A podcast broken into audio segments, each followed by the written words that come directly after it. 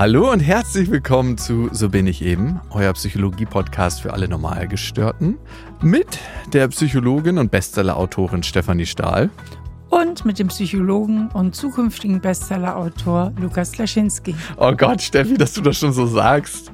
Du weißt es doch noch nicht. Ja, kann ich ja mal so in den Raum stellen. Mein neues Buch.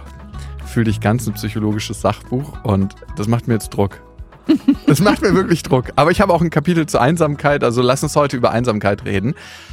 Und da die erste Frage an dich. Wann hast du dich das letzte Mal einsam gefühlt? Also, wo ich mich immer mal wieder einsam fühle, ist nach großen Festen. Wenn so viel Trubel war. Ja, wenn alles so toll war und dann ist es vorbei und dann ist Sonntagmorgen und irgendwie. So Menschenkater. Ja, also Kater wäre ja, dass sie mir nicht bekommen, sondern eher so das Gefühl der Einsamkeit. Also dann finde ich irgendwie schade, dass das wieder alles vorbei ist. Also du bist ein richtiger Extro, der gerne Leute um sich hat und dann auch auftankt. Ähm, beziehungsweise halt große, schöne Anlässe mag. Und dann geht das immer alles so schnell wieder vorbei. Und manchmal, manchmal fühle ich mich dann am nächsten Tag ein bisschen einsam. Ich finde, da sagst du was ganz Wichtiges, weil manche Menschen, und Robin Williams hat ja mal ein berühmtes Zitat rausgelassen, dass das Schlimmste ist, nicht allein zu sein, sondern das Schlimmste ist, unter Menschen zu sein und sich dort allein zu fühlen, dass du dich dann unter Menschen gut in Kontakt bringen kannst. Ja, das kann ich auf jeden Fall. Also ich fühle mich unter Menschen nicht einsam, es sei denn, mir geht es schlecht. Und das gab es eigentlich nur einmal so in meinem Leben, was viel mit Einsamkeit zu tun hatte, war Liebeskummer. So ein Gefühl der Einsamkeit, weil die Sehnsuchtsperson einfach nicht verfügbar war. Mhm. Und dann kann ich mich auch unter Menschen einsam fühlen, weil dann so das Gefühl aufkommt, oh, alle, alle haben sie einen, nur wo ist jetzt mein Liebster, den, den ich so gerne an meiner Seite hätte. Und mhm. ja, dieses Verlustprogramm dann losgeht. Ich finde, bei Einsamkeit gibt es wirklich zwei entscheidende Faktoren. Einmal, ob ich den tiefen Glauben daran habe, es wert zu sein, in Beziehung zu sein. Ne? Also, das ist ein Faktor. Und das zweite ist, wie bin ich in Beziehung zu meinen Gefühlen? Also, wie bin ich in Beziehung zu mir? Weil du musst ja deine Einsamkeit auch irgendwie merken. Und manche Menschen bemerken ihre Einsamkeit überhaupt gar nicht. Erstmal. Sagen wir mal so, es geht eigentlich im Leben immer um Verbundenheit es geht wirklich um dieses Gefühl der Verbundenheit und das ist eine ganz tiefe Sehnsucht von uns allen.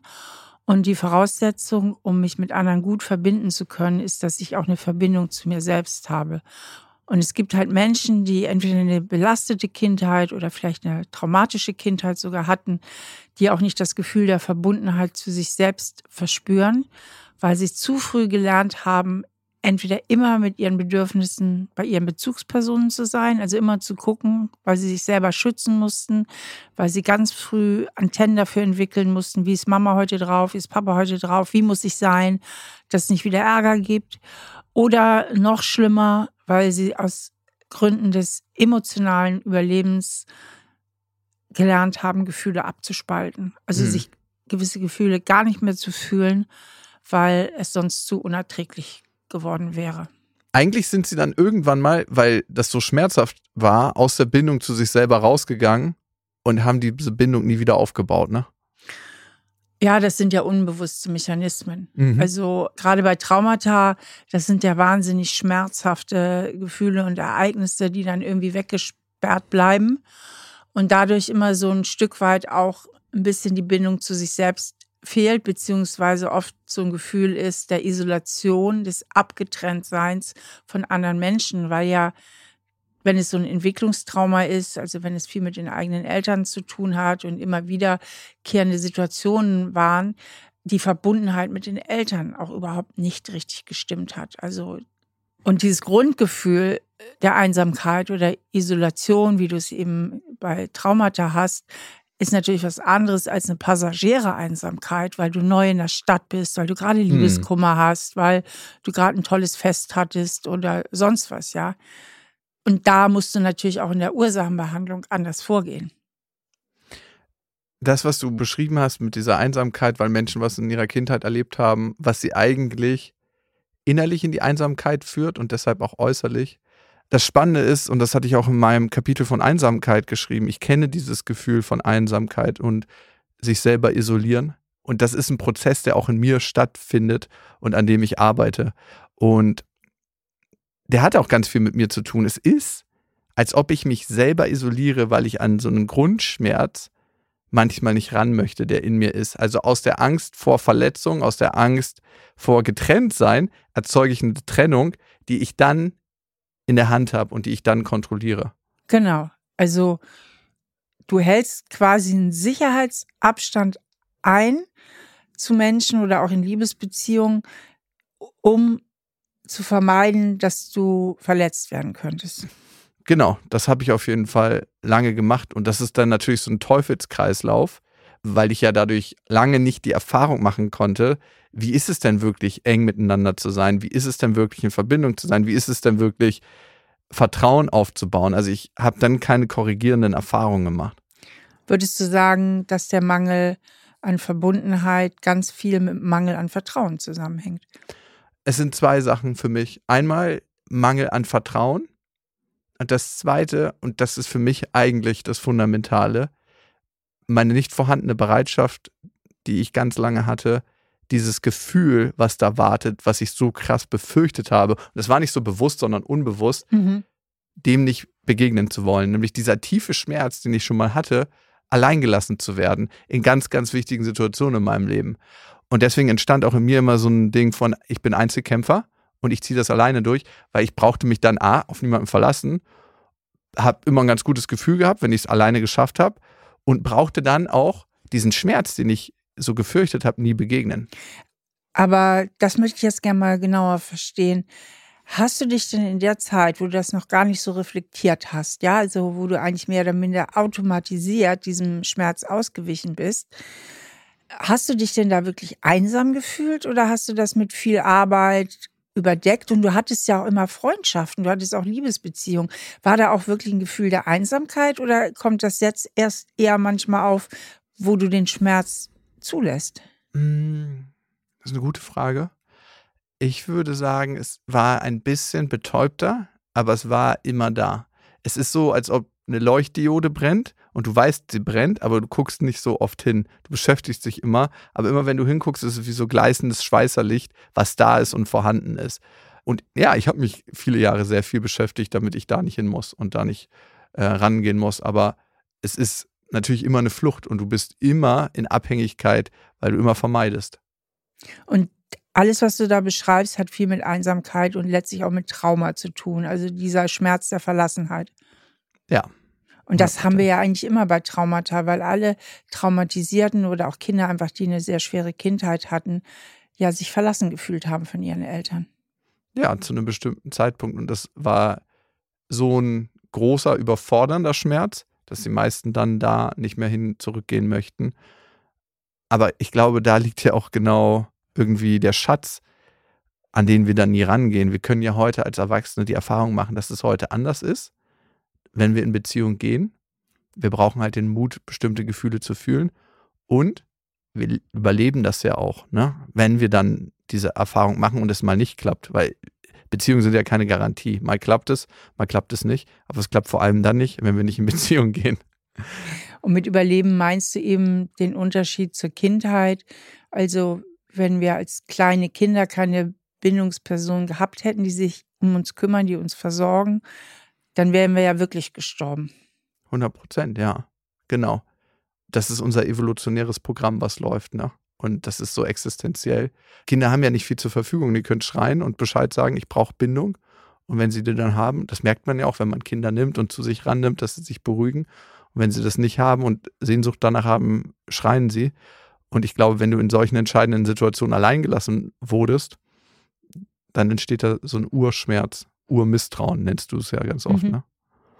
Weißt du, was ich erstaunlich finde, wenn wir auf unsere Gesellschaft gucken? Wir sind eigentlich auf allen Ebenen immer mehr verbunden. Wir können uns digital schreiben. Ich meine, wir telefonieren fast jeden Tag.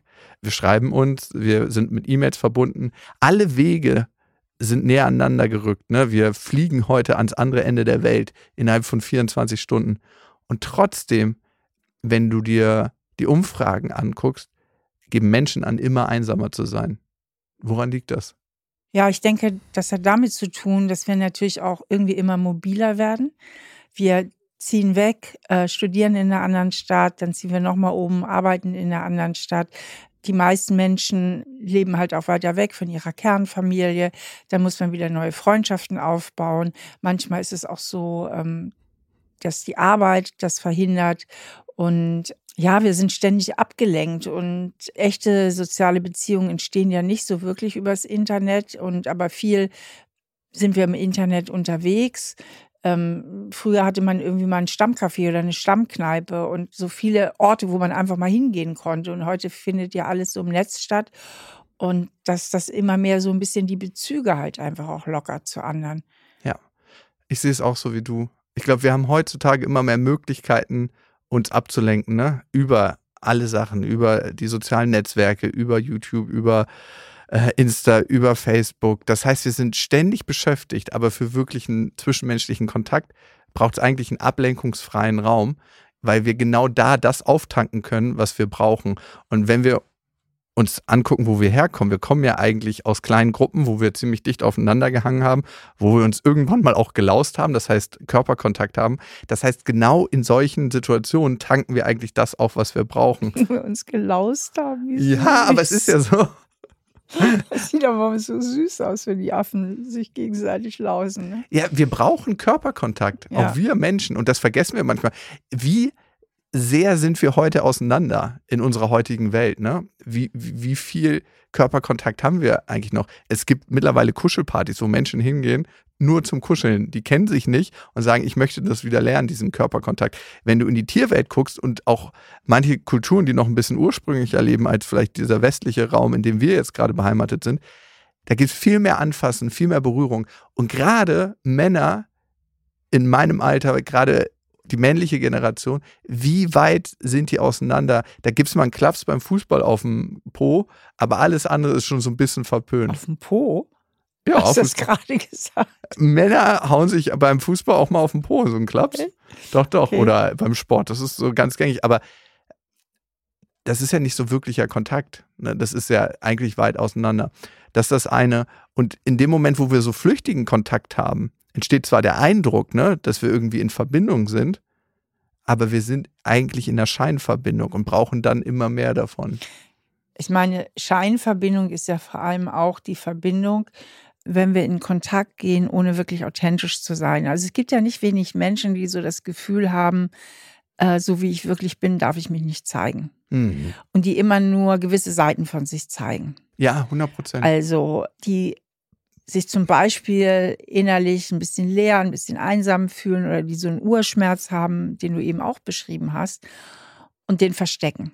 Und nach draußen dann die fröhliche, die immer nette, angepasste spielen, ja, nach draußen irgendwie eine Rolle spielen.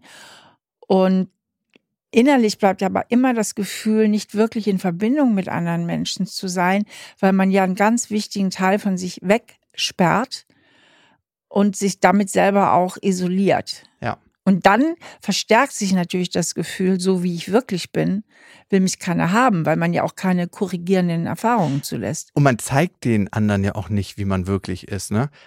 Aber ich finde mich 100% wieder in dem, was du gerade sagst. Ich habe über Jahrzehnte eigentlich nicht eine Seite von mir zugelassen, meine Verletzlichkeit. Ne, so das, wo ich mich vielleicht klein und schwach fühle und sehr, sehr verwundbar, das wollte ich nie jemandem zeigen. Und ich habe es heute noch so, wenn ich in meinem anderen Podcast im Jakobsweg manchmal so psychologische Sessions ausprobiere und irgendwie total an mein Gefühl der Traurigkeit komme, dass ich das meistens nicht zeigen möchte, wenn da eine Therapeutin sitzt und mir die Tränen kommen. Das ist ganz, ganz merkwürdig. Das, und schämst du dich? Ich schäme mich dafür so krass. Mhm. Also Kann ich verstehen es ist für mich so unangenehm. Und natürlich habe ich nie gelernt, damit umzugehen, so richtig. Ich mache heute andere Erfahrungen, weil ich heute besser diesem Gefühl begegnen kann. Und merke auch, wenn ich mich in meiner Verletzlichkeit zeige, anderen Menschen gegenüber, dass das eigentlich in den meisten Fällen belohnt wird. Ne? Also auch diese Gefühle von Scham, wenn andere Scham bei dir sehen, da gibt es ja Studien zu, das wird belohnt, die finden dich sympathischer. Und diese Erfahrung mache ich auch und trotzdem gibt es da so ein Gefühl von mir, das möchte ich eigentlich niemandem zeigen. Und das sind zwei Aspekte und das ist merkwürdig. Das eine ist, ich fühle mich so zerbrechlich und verletzlich. Und das andere ist, es ist, als ob jemand gewinnt, wenn er mich zum Weinen bringt. Okay, also du hast dann so ein Unterlegenheitsgefühl. Ja, ja. Genau, ich habe auf jeden Fall, glaube ich, genug Erfahrung gemacht, wo das herkommen könnte. Und Ich kann aber heute mit diesem Gefühl besser umgehen. Also auch das wahrnehmen und sagen, okay, das ist da. Und wenn wir über Einsamkeit reden, ist das ganz, ganz wichtig, dass wir auch dieses Gefühl wahrnehmen können und auch annehmen können. Ich, so ich habe da mal eine Zwischenfrage, Lukas, die mich interessiert. Würdest du sagen, dadurch, dass du diese Seite mehr in dir zulässt und mehr annimmst, dass du selbst auch verbal weniger verletzend geworden bist? Also, dass du weniger vielleicht manchmal so ätzende Bemerkungen oder eine spitze Bemerkung fallen lässt? 100 Prozent, weil in dem Moment, wo ich das bei mir nicht zulasse, diese Verletzlichkeit, kann ich die auch ganz schwer bei anderen spüren. Ne? Und in dem Moment, wo ich was sage und eigentlich ist der andere verletzt, kommt das ja gar nicht so richtig bei mir an. Aber heute bin ich dafür viel berührbarer. Und letzte Situation gerade, vor fünf Minuten, eine Mitarbeiterin war hier mit dabei und ähm, die hatte so eine Stelle im Gesicht. Und ich hätte einen Kommentar darüber machen können so, so ein kleines, ach, ähm, kannst ja mal kurz ins Bad gucken und mal ein bisschen drücken. Aber ich habe es nicht gemacht, weil ich wusste, es ist irgendwie verletzend und blöd und ich möchte ihr kein unangenehmes Gefühl geben. Und ich finde es toll, was sie hier macht und wie sie es macht. Möchtest sie nicht beschämen? Ich möchte sie nicht beschämen. Und das kann ich heute spüren, weil das ja richtig bei mir ankommt. In dem Moment, wo ich mich fühle, fühle ich auch andere Menschen. Und das ist so eigentlich das Wichtigste, um in einer Beziehung zu sein. Richtig. Und das ist, glaube ich, auch der beste Ausweg aus der Einsamkeit. Sich selber zu fühlen. Ja. Zumindest aus dieser fundamentalen und chronischen Einsamkeit. Ich habe ja vorhin schon gesagt, es gibt ja diese Passagiere-Einsamkeit, mhm. weil du halt vielleicht aus beruflichen Gründen plötzlich ins Ausland musst. Erstmal kennst du da nicht viele Leute, du fühlst dich einsam in der fremden Kultur. Da haben wir ja Gott sei Dank heute, da finde ich das so segensreich, dass wir halt diese Medien haben. Also ne, eben, dass wir ja. Video telefonieren können ja. und, und, und. Das gab's ja früher alles mhm. nicht. Da gab's ja noch nicht mal Handys. Ich bin ja noch ohne Handy aufgewachsen. Mhm. Das heißt, wenn wir damals ins Ausland gegangen sind, dann konnten wir noch nicht mal per Handy mal schnell texten, geschweige denn irgendein Videocall, dann musstest du zur Telefonzelle gehen. Und dann musstest du Glück haben, dass jemand zu Hause ist, wenn du jemanden anrufen wolltest. Also das hat sich, finde ich, wirklich extrem verbessert. 100 Prozent. Und trotzdem ist es ja so, du kannst ja nicht alles mit diesen Medien überbrücken. Äh, du brauchst ja irgendwie auch soziale Kontakte. Und dann gibt es natürlich einfach Lebenssituationen, wo dir diese fehlen mhm. und wo es wichtig ist, die wieder aufzubauen, beziehungsweise die zu finden. Aber jemand, der insgesamt ein ganz gutes Selbstwertgefühl hat, der wird schnell Mittel und Wege finden, sich irgendwo anzuschließen und Anschluss zu finden. Mhm. Aber viele Menschen vermeiden ja auch Kontakte oder haben Angst, auf andere Menschen zuzugehen, weil sie so viel Angst vor Ablehnung haben. Also die Angst vor Ablehnung ist letztlich schlimmer als das Gefühl, einsam zu sein. Ja, genau. Sonst würden sie das nicht eintauschen. Und daraus kann eine Spirale entstehen. Ne? Ich denke immer mehr, ach, andere wollen nicht, mich nicht, andere wollen nichts mit mir zu tun haben. Das ist ja dann irgendwann so ein Negativitätskreislauf, der abläuft. Und ich gehe da nicht raus und mache andere Erfahrungen. Also können wir eigentlich sagen, es gibt zwei Sorten von Einsamkeit. Einmal dadurch, dass ich den Kontakt wechsle und einfach gerade nicht so viel Kontakt habe nach außen und nicht so viele Freunde, dass ich in eine neue Umgebung wechsle, dass ich einen neuen Studienplatz annehme, einen neuen Arbeitsplatz irgendwo anders und ich das da erstmal finden muss und ich mich vielleicht für eine Zeit lang einsam fühle. Und dann gibt es die zweite Sorte von Einsamkeit, die tief aus dem Inneren herauskommt, weil ich mich eigentlich nicht wert fühle, in Beziehung zu sein. Mir fällt gerade ein, es gibt noch eine dritte Lebenssituation. Und das hast du eben bei Menschen zum Teil in meinem Alter und älter. Ehepartner ist vielleicht schon gestorben, die Kinder sind aus dem Haus und zwar nach hinten raus. Also je älter du wirst, kann auch wiederum so eine Einsamkeit entstehen, die du in mittleren mhm. Jahren gar nicht hattest, weil die Kinder weg sind, weil die Ehe auseinander ist oder weil jemand gestorben ist, weil die anderen Freunde und Freundinnen aber noch in ihren Beziehungen sind und plötzlich findest du dich da so als Single wieder. Ich habe eine Freundin, die das öfter so empfindet mhm. und wo man wieder richtig aktiv dafür sorgen muss, sich wieder Kontakte aufzubauen, aber es macht ja schon mal einen Unterschied, ob du ganz, ganz langjährige Freunde hast, na, ne, mit denen du jahrzehntelang zusammen bist, oder ob du wieder ganz neue Freundschaften beginnst. Ja. Weißt du, eine Sache, die ich eigentlich nicht teilen wollte, ich glaube, weil sie mir so ein bisschen unprofessionell vorkam und so. Ich habe mich auf eine bestimmte Art und Weise, weil es auch so ein Druckprozess war, sehr einsam gefühlt, als ich das Buch geschrieben habe. ich bin auf eine sehr heilende Weise krass in Kontakt zu mir gekommen, weil ich ganz viele Themen innerhalb des Schreibprozesses aufgearbeitet habe und ganz, ganz viele Sachen für mich erkennen konnte. Und doch habe ich mich zurückgezogen, weil ich jeden Tag ja, acht bis zehn Stunden da gesessen habe und geschrieben habe. Du kannst acht bis zehn Stunden an also einem ich, Buch schreiben? Ich, Krass. Ich kann höchstens zwei bis drei. Also ich strukturiere und schreiben geht vielleicht vier bis fünf Stunden. Aber mit Strukturieren und Nachbereitung und Durchlesen und Korrekturlesen, ja. Und ich habe mir eigentlich gar keinen Raum mehr genommen, so richtig andere Menschen zu treffen. Und was ich nicht mehr gemacht habe, normalerweise teile ich eigentlich so alles mit meinem besten Freund, ne? Und was entstanden ist, er dachte in der Zeit, er muss mich in Ruhe lassen, weil ich damit beschäftigt bin. Und ich habe so gedacht, ey, warum fragt er denn eigentlich nicht mehr nach, wie es mir gerade geht? Und war dann auch innerlich irgendwie nicht in der Lage, diese Hürde zu überwinden, zu sagen, hey, du, ich merke gerade, wie mir das total fehlt. Ich bin ja ein extrovertierter Mensch und ich brauche diesen Kontakt eigentlich nicht zu sagen, ey, das war heute ein krass anstrengender Tag. Ich habe mich mit dem und dem Thema beschäftigt und wenn du durch so emotional krasse Prozesse gehst, was ich gemacht habe in dem Buch, brauchst du ja eigentlich oder habe ich dringend einen Sparringspartner gebraucht, wo ich mal hingehen kann und sagen kann, so, so fühle ich mich gerade und ich musste teilweise so krass weinen, als ich so die Kapitel aufgeschrieben habe, weil ich so schmerzhafte Erfahrungen auch aus meiner Kindheit aufgeschrieben habe und ich habe mich wahnsinnig isoliert in dem Prozess. Und jetzt verstehe ich ein bisschen mehr, weil ich von außen raufgucke, wie ich auch selber daran beteiligt war, weil ich nicht bereit war, meine verletzliche Seite zu zeigen, weil ich nicht bereit war zu sagen, hey, ich brauche dich gerade und möchte was mit dir teilen und ich würde gerne mit dir durch diesen Prozess durchgehen zusammen. Was mich irgendwie überrascht, weil du bist ja eigentlich ein sehr kommunikativer Typ, dem sowas doch gar nicht so schwer fällt. Also zu sagen, Timo, können wir uns mal wieder treffen, ich brauche mal ein bisschen austauschen. So.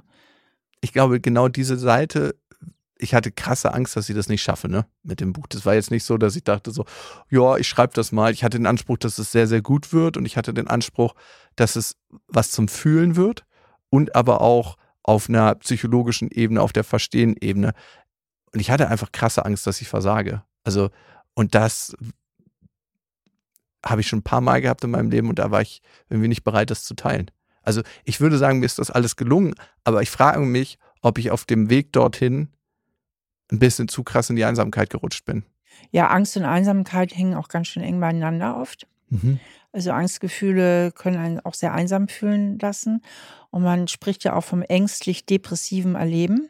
Mhm. Und wenn man bei der Depression nicht in dem Stadium angekommen ist, wo man eigentlich gar nichts mehr fühlt, diese entsetzliche Leere, aber wo man sich eben noch einsam fühlt oder so ein bisschen isoliert fühlt und so ängstlich überfordert. Das sind so Gefühle, die unheimlich Hand in Hand gehen oft. So Versagensangst in Kombination mit so einem einsamen Gefühl, wenn man zum Beispiel morgens zum Job geht oder so. Mhm. Und diese Hürde, was zu teilen, dann kann dann immer größer werden. Und dadurch kann man immer mehr in die Einsamkeit rutschen. Und das habe ich auch bei mir im Ansatz festgestellt. Und darum verstehe ich diesen Prozess, wie man in so eine Einsamkeitsspirale reinrutschen kann und wie es dann auch, man spricht so nach zwei Jahren, ist chronische Einsamkeit, in die chronische Einsamkeit rutschen kann. Und die ist ja ziemlich gefährlich. Da hängen ja sehr viele gesundheitliche Risiken dran. Aber wenn du das doch so gut inwendig kennengelernt hast, welche Tipps würdest du denn dann geben? es gibt eigentlich einen ganz, ganz krassen Tipp.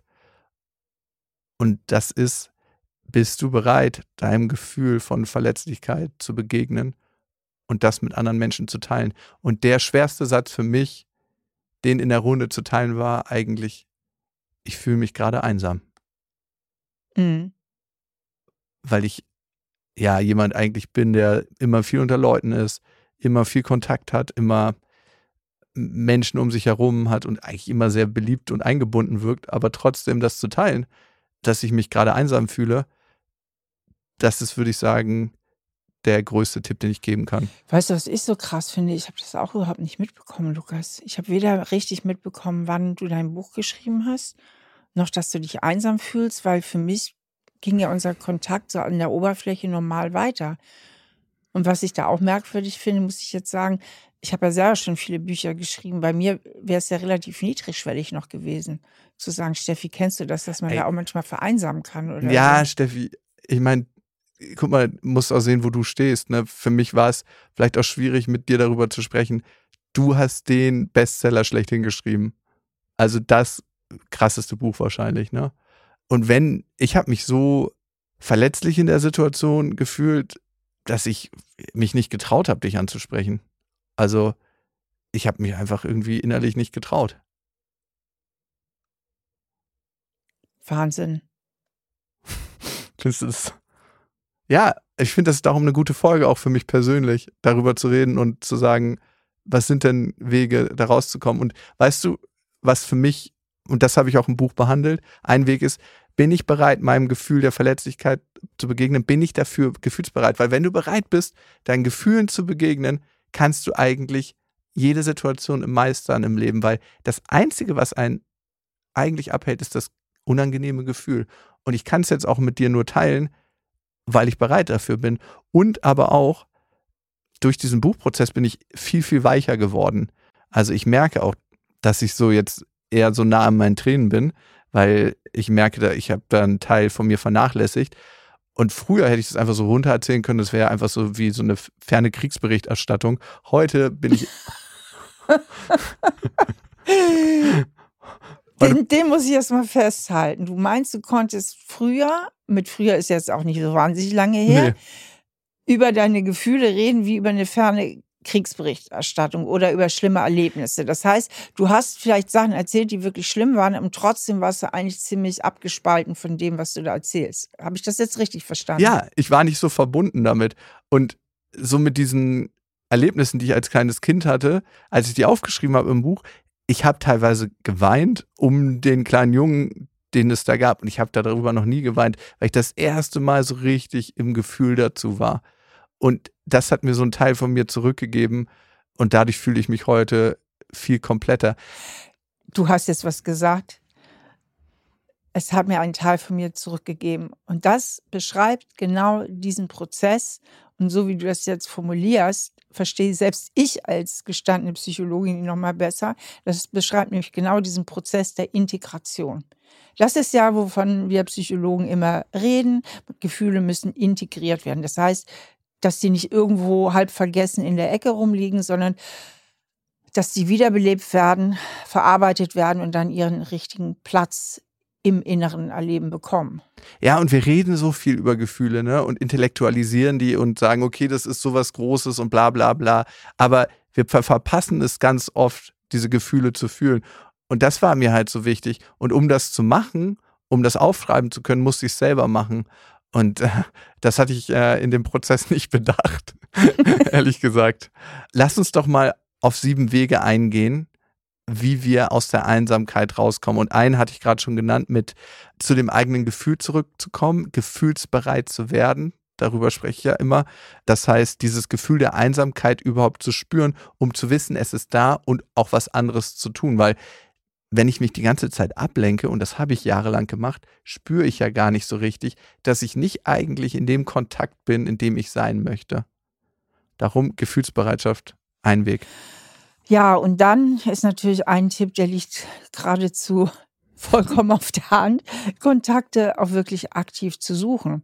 Mhm. Ähm, das heißt, je mehr Menschen ich tatsächlich auch treffe, desto wahrscheinlicher wird es, dass ich auch Menschen treffe, mit denen mich wirklich auch etwas verbindet. Also wo sozusagen die Chemie stimmt oder wie man heute sagt, wo man miteinander vibet. das habe ich jetzt hier zum ersten Mal in Berlin gehört, aber es wird nicht so voll häufig. miteinander geweibt. ähm, und das geht natürlich ganz cool tatsächlich auch einfach über Vereine.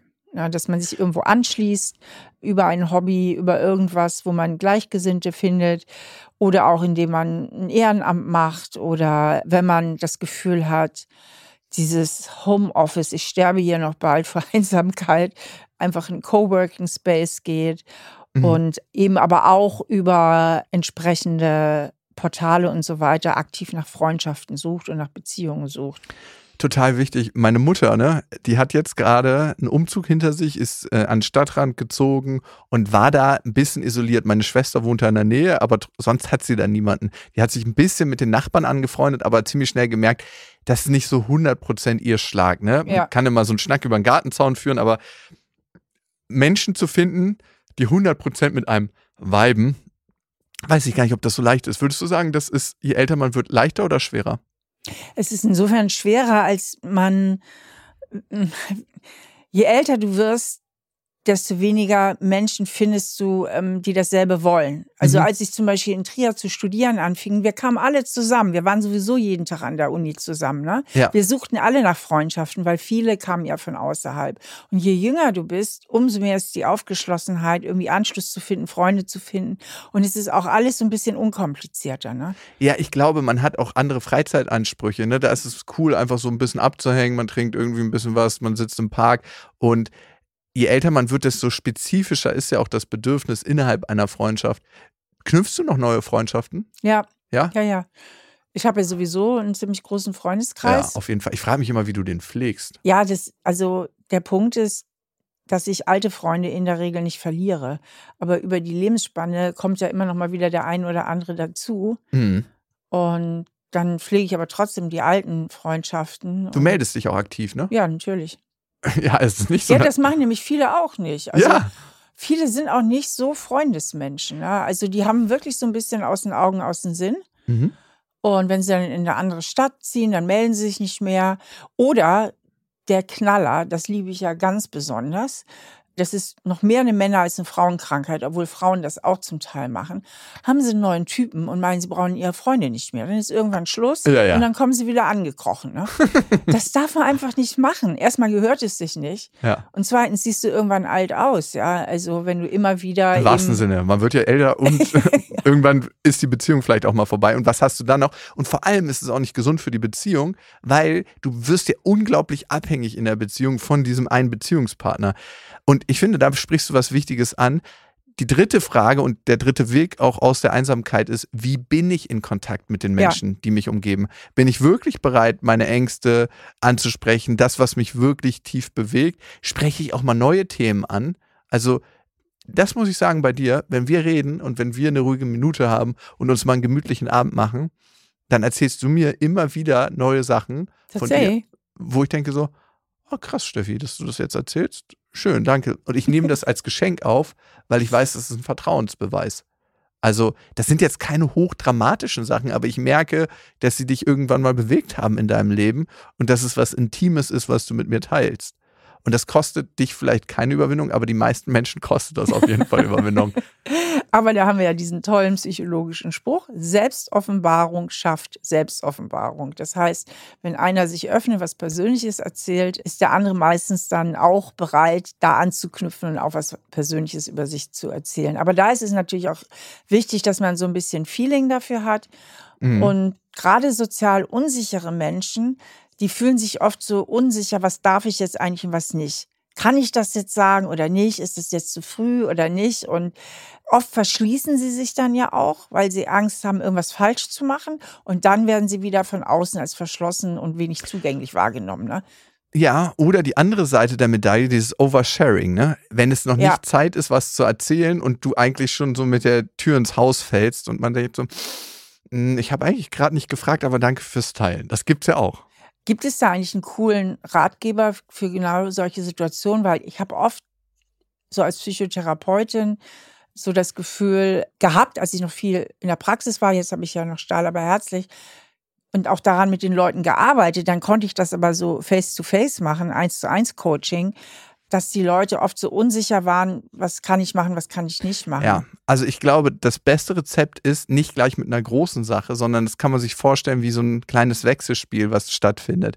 Äh, man fängt mit einer kleinen Sache an, irgendwann, wenn man jetzt merkt, die Beziehung ist schon ein bisschen am Laufen, teilt man eine kleine Sache und guckt, ob es sicher ist und meistens kriegt man auch eine kleine Sache zurück. Also wenn ich dir jetzt eine intime Geschichte erzählt habe, wie ich es heute gemacht habe, würde ich sagen. Ich habe mit dir was Intimes geteilt. Weiß ich, dass. Ja, auch noch mit 200.000 anderen da draußen. ja, jetzt gerade fühlt es sich ja aber so an, als ob ich es mit dir geteilt habe. Und das sind so kleine Momente. Ich glaube, es ist wichtig, diesen Abtausch abzuwarten. Es ist so ein bisschen ein Vertrauensspiel. Ne? Und das ist so ein bisschen, als ob man im Ausland ist und Geld hat, da wird man jetzt bei einer neuen Bank vielleicht auch nicht sofort bei einer Bank, die man nicht kennt, alles Geld erstmal mhm. hinlegen, sondern gucken, ich gebe mal einen Hunderter rein, klappt, dann gebe ich 200 rein und so ist es ein Wechselspiel. Ja, das ist es vielleicht. Und was auch noch ein ganz, ganz wichtiger allgemeiner Tipp ist für alle Menschen, die unsicher sind in der Kommunikation. zuhören, einfach gut zuhören und Wertschätzung zeigen. Mhm. Einfach zugewandt sein, freundlich sein. Das ist schon ganz, ganz toll. Und die meisten Menschen reden eigentlich auch ganz gern über sich selbst und dann einfach mal interessiert nachfragen, zuhören. Das ist ein ganz toller Tipp für Menschen, die sich oft unsicher fühlen im Kontakt. Steffi, da sagst du sowas Wichtiges. Und dafür brauchst du aber auch Gefühlsbereitschaft, weil du auch, wenn jemand anderes Gefühle zeigt, das aushalten können musst oder bereit sein musst für die Gefühle, die dann in einem selber aufkommen. Was ich immer wieder sehe und ganz, ganz häufig in Talkshows, wenn jemand weint, dass der total schnell übergangen wird damit, oh Gott, der weint jetzt, jetzt müssen wir wegmachen, dieses Gefühl. Lass ihn einfach kurz weinen. Und die meisten halten das Gefühl in sich nicht aus. Und das gehört dazu, wenn man gut zuhören kann, dass man die Gefühle mit denen sein kann, die innerhalb eines Gespräches aufkommen. Ja, aber das ist natürlich schon ein bisschen wieder die etwas höhere Kunst. Aber dafür haben wir jetzt bald ein Buch. okay. Punkt 4, Wege aus der Einsamkeit ist, es gibt ja die Leute, die immer so tun, als ob sie keine Zeit hätten für soziale Kontakte. Eigentlich das Schlimmste, was man machen kann. Ne? Es ist wirklich, wenn wir gucken, was uns wirklich im Leben glücklich macht, dann sind es die Beziehung zu anderen und die Beziehung zu uns selber. Und die Beziehung zu uns selber verbessern wir ja auch dadurch, dass wir mit anderen in Kontakt sind, weil wir dadurch ganz, ganz viel über uns lernen. Und wenn man solche eine Einstellung hat, kann man wenigstens ähm, sagen, hey, ich mache bestimmte Sachen, die ich eh mache, dann mit anderen. Wenn ich zum Sport muss, wenn mir das wichtiger ist als Freundschaft, kann ich sagen, ich mache Sport mit anderen Menschen. Meinst Oder sich verdammt noch einfach Zeit nehmen. Ja. Wäre auch mal ein Vorschlag, oder? Total. Oder zusammenarbeiten, was ich auch geil finde, so Lerngruppen, beide haben was zu tun. Man muss nicht unbedingt im gleichen Raum sein, aber man macht zusammen Pausen und erholt sich in diesen Pausen zusammen. Auch total gut. Gerade wenn man jetzt studiert und irgendwie an der Aufgabe ist. Und dann, wer hätte es gedacht, jetzt kommt der echte Kracher, es wird alle überraschen, Reden hilft. Mhm. Tipp 5. 100 Prozent. Also Einsamkeit kann man eben auch oft besiegen, du hast es ja vorhin schon erzählt, indem man über seine Gefühle spricht. Ja, und das ist für manche gar nicht so leicht, weil sie gar nicht so einen Zugang zu ihren Gefühlen haben. Die haben das irgendwann in der Kindheit mal verlernt, dadurch, dass Gefühle keinen Platz hatten, dass, dadurch, dass die Eltern nicht gefühlt haben oder dass sie bestraft wurden für Gefühle. Und das müssen viele im Erwachsenenalter wieder neu lernen. Ja und damit zu ihrer Lebendigkeit kommen. Ich finde das übrigens auch mal ganz gut, wenn Leute kommunizieren. Ich fühle mich in letzter Zeit öfter mal einsam oder eigentlich ich suche ich suche mal wieder nach einer Lebensbeziehung, also nach einer Partnerschaft. Wenn man das eben kommuniziert, dann wissen die anderen Bescheid, können sich ein Stück mehr kümmern. Sie wissen mhm. Bescheid, sie haben die Info, können auch mal was vermitteln, können auch mal ein bisschen kuppeln, ne, machen dann. Sie wissen ganz genau, oh, meine Freundin, was weiß ich, Claudia, äh, die sucht eigentlich nach einem Beziehungspartner und dann habe ich jemanden, den ich kenne und denke, die beiden könnten eigentlich matchen, lade die mal irgendwie so zum Essen ein oder so. Also Du hattest ja auch ganz lange deine Matching-Partys. Ja, stimmt. Wir wollten mal wieder in Berlin eine ähnliche Partyreihe machen, vielleicht schon 2024. Der nächste Punkt, und das hast du eigentlich gerade schon angesprochen, aber eher beschrieben in dem, was du machst, nämlich helfen. Also in dem Moment, wo ich jemand anderem helfe, fühle ich mich selber besser, das ist erwiesen. Und ich bin in Kontakt. Also, und das kann sein, dass ich ein Ehrenamt annehme, es kann sein, dass ich irgendwie in einem Tierheim arbeite und ich komme in Kontakt automatisch mit Gleichgesinnten. Und das ist eine ganz, ganz wichtige Sache, weil Hilfe wird eigentlich immer gebraucht. Ja. Ja, vor allen Dingen viele einsame Menschen freuen sich über Besucher. Und es gibt sogar den Benjamin Franklin-Effekt. Das heißt, wenn jemand uns einen Gefallen tut, findet er uns sympathischer. Mhm. Weil er, und so erklärt sich das, Zeit in uns investiert hat. Wenn wir eine bestimmte Möbelreihe aufbauen aus dem Möbelhaus, hängen wir mehr an dieser Möbelreihe, weil wir da Zeit investiert haben. Und manchmal ist es auch so, dass wir an Partnern hängen, die uns gar nicht gut tun, weil wir da schon so viel investiert haben. so, dann die berühmte Selbstfürsorge, ähm, was ja nichts anderes meint, als dass man, dass man eben gut für sich sorgt. Ähm, und Dinge tut, die einem auch einfach mal Spaß machen, wo man eben auch Lebensfreude fühlt, aber eben auch immer mal wieder Leute einfach anspricht, ja, oder einfach mal mit einem Kassierer im Supermarkt ein kurzes Gespräch führt, ähm, auch in kleinen Situationen ein bisschen mhm. mehr in Kontakt geht. Und ich finde immer ein ganz tolles Ding ist, sich in Freundlichkeit zu üben. Dass man sagt, Freundlichkeit ist ein ganz hoher Wert und ich möchte einfach freundlich sein, weil jeder kennt das, jeder, jeder, jeder kennt das. Wenn Menschen so richtig freundlich sind, mhm. dann ist das wie so ein warmes Seelenbad. Also man kommt irgendwo an, wird was weiß ich, im Hotel oder wo auch immer, im Restaurant, in einem Laden, richtig freundlich empfangen, dann tut das einfach gut. Und das kann man selber auch üben. Lächeln üben, Zugewandtheit üben, Freundlichkeit üben, mal auch im Arbeitsumfeld oder wo man sich so bewegt, mal nachfragen, na, wie war dein Wochenende, wie geht es dir, sich merken, was die Menschen einen erzählen mhm. und wenn sie einem erzählen, ich habe gerade so viel Sorgen um meine Mutter und ich muss mich viel kümmern, dann frag doch mal eine Woche später, was macht deine Mutter, na? Wie geht's? Das tut so gut und das zeigt eben auch eine echte Anteilnahme und damit kann man einfach viel aktiver in Kontakt gehen und aktiv auch dafür Sorge tragen, dass man gemocht wird. Das ist so ein wichtiger Satz, den du gerade gesagt hast. Wie geht es eigentlich deiner Mutter? Also wirklich zu gucken, was berührt den anderen Menschen und da auch wieder anzusetzen und in Kontakt zu treten. Was das auch für eine Wertschätzung für die eigene Person bedeutet, ne, wenn man das macht. Und was es auch mit mir macht, wenn ich es alleine höre, wenn mich jemand fragt, hey, was ist da eigentlich draus geworden? Wenn ich weiß, hey, mhm. das hat mich berührt und das hat derjenige sich gemerkt. Genau. Und das sind diese Vertrauensmomente, von denen ich vorhin gesprochen habe. Da zahlt jemand gerade ein ins Vertrauenskonto. Richtig. 100 Prozent. Würdest du, Steffi, was würdest du sagen, waren so wichtige Momente, falls du dich erinnerst, was deine besten Freundinnen mit dir gemacht haben, wo du gemerkt hast, hey, das zahlt eigentlich total auf mein Vertrauenskonto ein?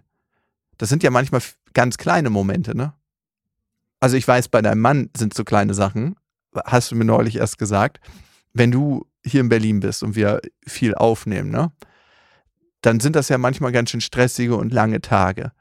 Und wenn er dir ein Zuhause bereitet, wenn du da nach Hause kommst und schon ein paar Sachen vorbereitet hat, deine Pistazien auf den Tisch gestellt hat, gesagt hat, hey, wir gehen danach essen und ich freue mich, dass du da bist. Das sind ja so kleine Momente, wo man irgendwie. Eine Fürsorge, ja. Ja, eine Fürsorge. Aber es ist auch der Moment, wenn man bei jedem anderen bemerkt, hey, der guckt ein bisschen anders und ich spüre eigentlich, dass es ihm nicht gut geht, mal nachzufragen, hey, wie geht's dir gerade? Genau.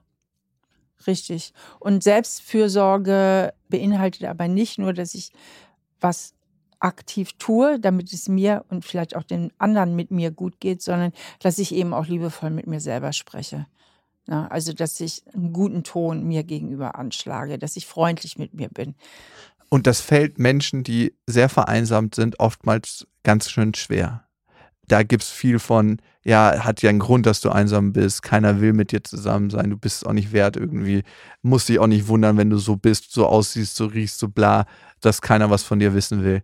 Da fällt mir übrigens was ein, das haben wir jetzt noch gar nicht genannt, aber das fällt mir jetzt gerade spontan ein, dass Blödeste, was man tun kann, wenn man sich selbst einsam fühlt und vielleicht auch einsam fühlt, weil man insgeheim vielleicht gar nicht mal so offen eingestanden Zweifel hat, ob man wirklich dazugehört und Zweifel hat, ob man überhaupt da draußen in der mhm. Welt willkommen ist und ob einen jemand mag.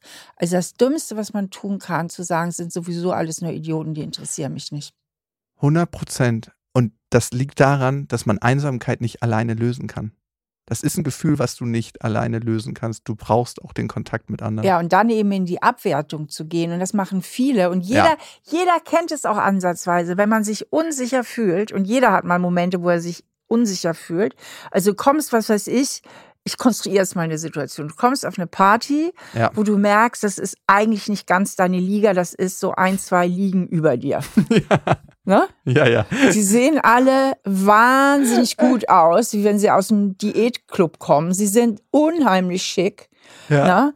Es ist alles super elegant und du hast selbst in dem Moment das Gefühl, äh, du wirst dann so self-conscious, wie die Engländer sagen. Also du guckst so an dir runter und denkst, kommst dir daher irgendwie wie die, wie die vom Lande äh. oder so und dann in die Abwertung zu gehen. Ey, Steffi. Dann in die Abwertung. Na, was sind denn das hier alles für Lackaffen? Na? Und die, denen ist allen der Arsch gepudert. Das ist ja alles nur geerbtes Geld und diese blöden Diätzicken hier.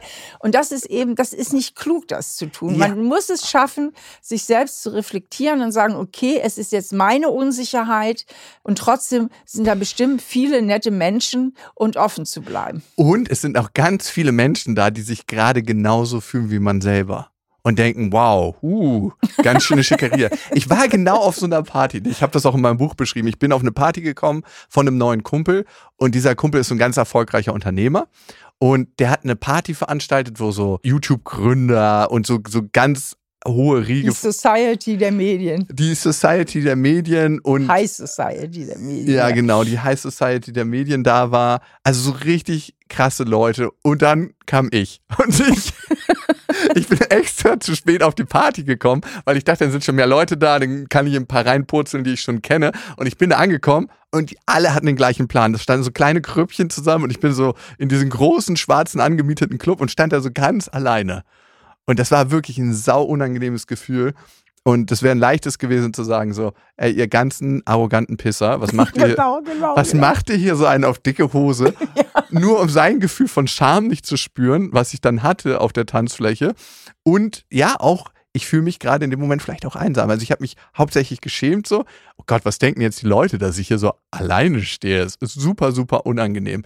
Und was ich sonst eigentlich dann oft mache, mein Handy greifen und zu so tun, als ob ich irgendwie gerade trade oder so. Also am Ende daddelt man irgendwie rum, damit man dem Gefühl nicht begegnen muss. Aber das verhindert ja genau dann, dass du eigentlich das machst, was notwendig wäre in der Situation. Zu Leuten hingehen, was ist der kleinste gemeinsame Nenner? Was ist deine Beziehung zum Gastgeber? Ja. Ja.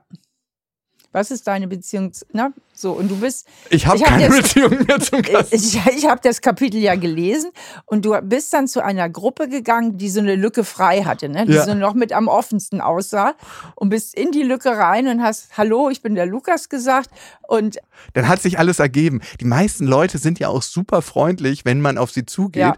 und freuen sich ja auch, dass sie neue Leute kennenlernen, weil dieses Gefühl von, hey, ich bin hier alleine, ich kenne hier niemanden, da hat ja gar keiner Bock und darum sind auch alle, hey, lass uns Bindung aufbauen, lass uns irgendwie einen Smalltalk ja. halten. Und Leute in der Regel, die auf Partys gehen, haben auch Lust auf Smalltalk und dann kann man ja das Gespräch intensivieren, wenn man möchte. Da fällt mir noch was ein.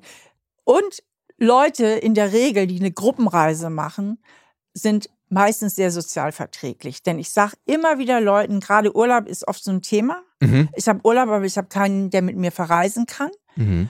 Und alleine verreisen möchte ich nicht. Das fühlt sich zu einsam an. Ich sage allen, macht eine Gruppenreise. Ist total cool. Und es gibt ja auch zu tausend Themen Gruppenreisen.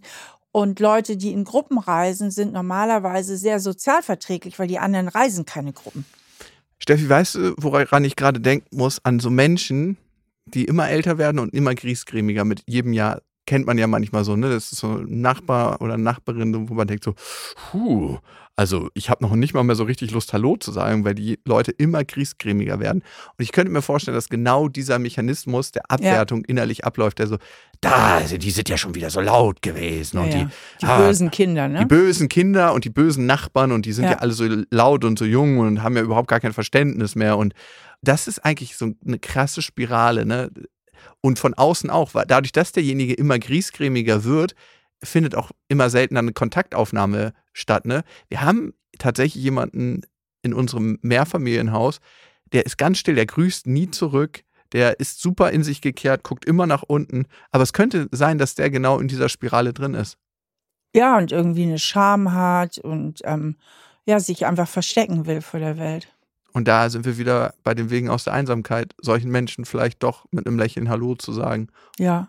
Und Absolut. Und ich denke auch darüber nach, wenn jetzt jemand zuhört, der sagt, boah, ich bin da echt ganz schön festgefahren, sich einfach auch nochmal psychotherapeutische Hilfe zu holen und nochmal über die Ursachen zu sprechen, an die Wurzeln ranzugehen, auch sich vom Therapeuten oder so ein bisschen coachen zu lassen. Wie lege ich mich denn an den Sozialkontakten? Ich habe das Leute mit meinen Klienten auch oft richtig so mal durchgesprochen. Ne?